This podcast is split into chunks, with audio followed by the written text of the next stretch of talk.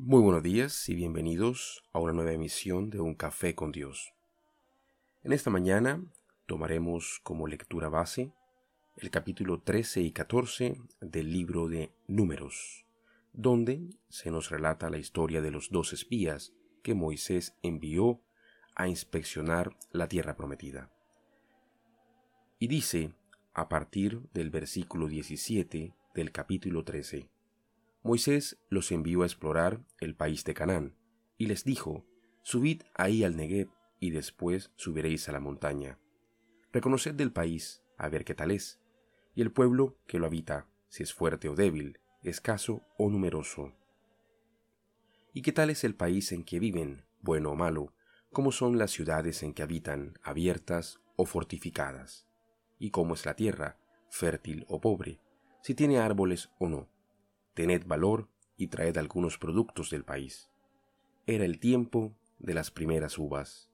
Subieron y exploraron el país desde el desierto de Sin hasta Rehob a la entrada de Hamad. Subieron por el Negev y llegaron a Estebrón, donde residían Ahimán, Sesai y Talmai, los descendientes de Anac. Hebrón había sido fundada siete años antes que Tanis de Egipto. Llegaron al valle de Escol y cortaron allí un sarmiento con un racimo de uva que transportaron con una pértiga entre dos y también granadas e higos. Al cabo de cuarenta días volvieron después la tierra, fueron y se presentaron a Moisés, a Aarón y toda la comunidad de los israelitas en el desierto de Parán, en Cades. Les hicieron una relación a ellos y a toda la comunidad y les mostraron los productos del país. Les contaron lo siguiente, fuimos al país que nos enviaste, y en verdad que emana leche y miel. Estos son sus productos. Solo que el pueblo que habita en el país es poderoso, las ciudades fortificadas y muy grandes. Hasta hemos visto allí descendientes de Anac. El amalecita ocupa la región del Negev, el hitita, el amorreo y el jebuseo ocupan la montaña, el cananeo la orilla del mar y la ribera del Jordán. Caleb acalló al pueblo delante de Moisés diciendo, Subamos y conquistaremos el país, porque sin duda podremos con él. Pero los hombres que habían ido con él dijeron, No podemos subir contra ese pueblo, porque es más fuerte que nosotros. Y empezaron a hablar mal a los israelitas del país que habían explorado, diciendo, El país que hemos recorrido y explorado es un país que devora a sus propios habitantes. Toda la gente que hemos visto allí es gente alta. Hemos visto también gigantes, hijos de Anac, de la raza de los gigantes. Nosotros nos teníamos ante ellos como saltamontes, y eso mismo les parecíamos nosotros a ellos. Luego continúa en el capítulo 14, versículo primero, diciendo, Entonces toda la comunidad alzó la voz y se puso a gritar, y la gente estuvo llorando aquella noche.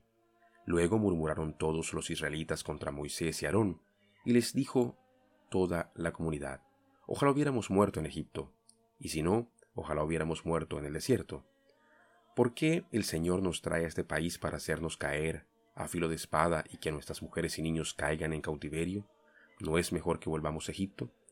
Y se decían unos a otros, nombremos a uno jefe y volvamos a Egipto. Moisés y Aarón cayeron rostro en tierra delante de toda la asamblea de la comunidad de los israelitas. Pero Josué, hijo de Nun, y Caleb, hijo de Jefuné, que eran de los que habían explorado el país, rasgaron sus vestiduras y dijeron a toda la comunidad de los israelitas, La tierra que hemos recorrido y explorado es muy buena tierra. Si el Señor nos es favorable, nos llevará esa tierra y nos la entregará. Es una tierra que emana leche y miel. No os rebeléis contra el Señor, ni temáis a la gente del país, porque son pan comido. Se ha retirado de ellos su sombra, y en cambio, el Señor está con nosotros. No tengáis miedo.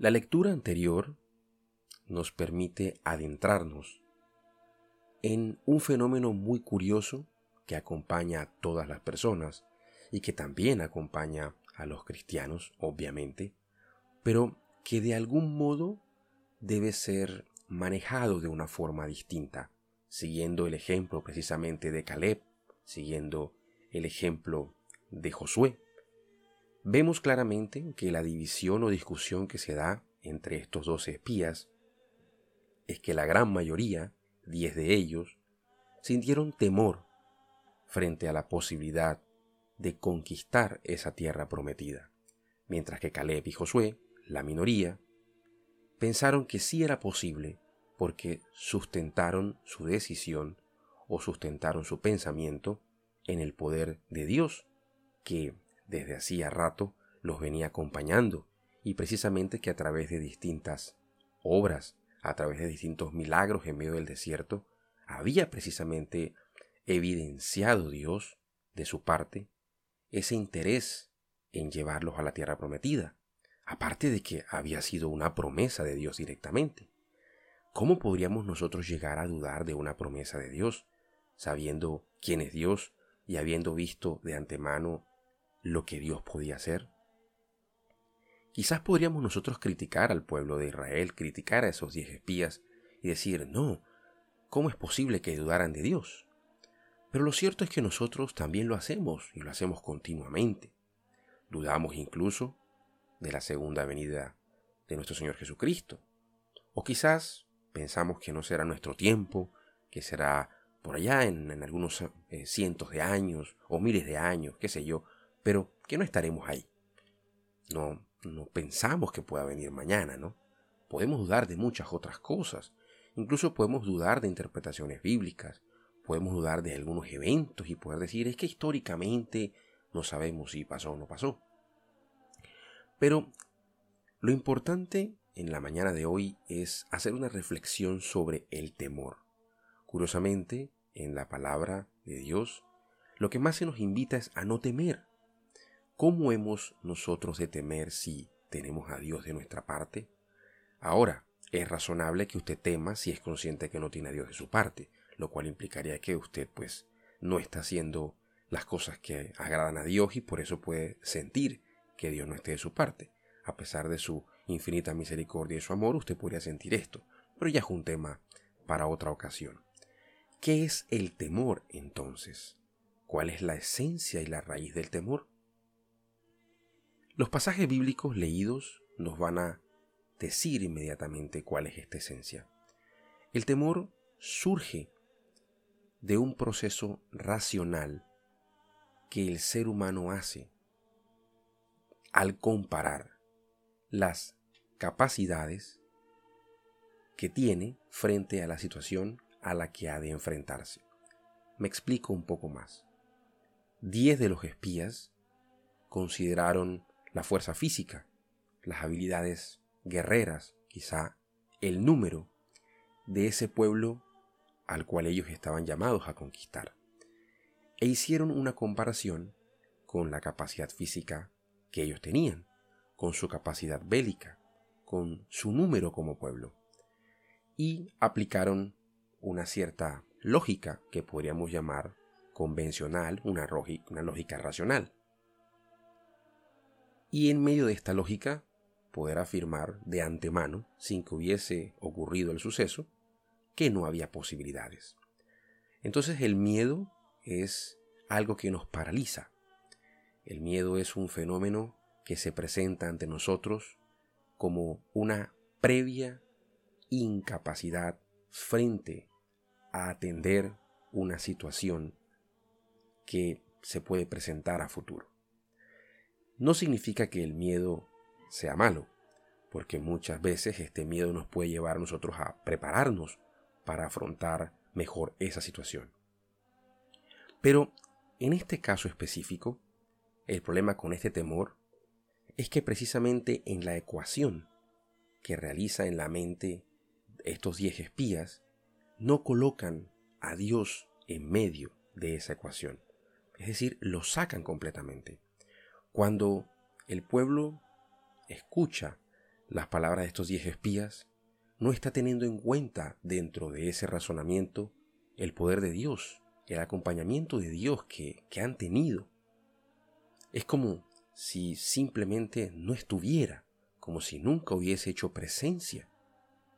Y precisamente cuando Dios en su palabra nos dice no temas, siempre termina acompañando ese no temas de otro componente fundamental que a veces de alguna manera no nos apropiamos. Nos quedamos solamente con el no temas como una orden, ¿no?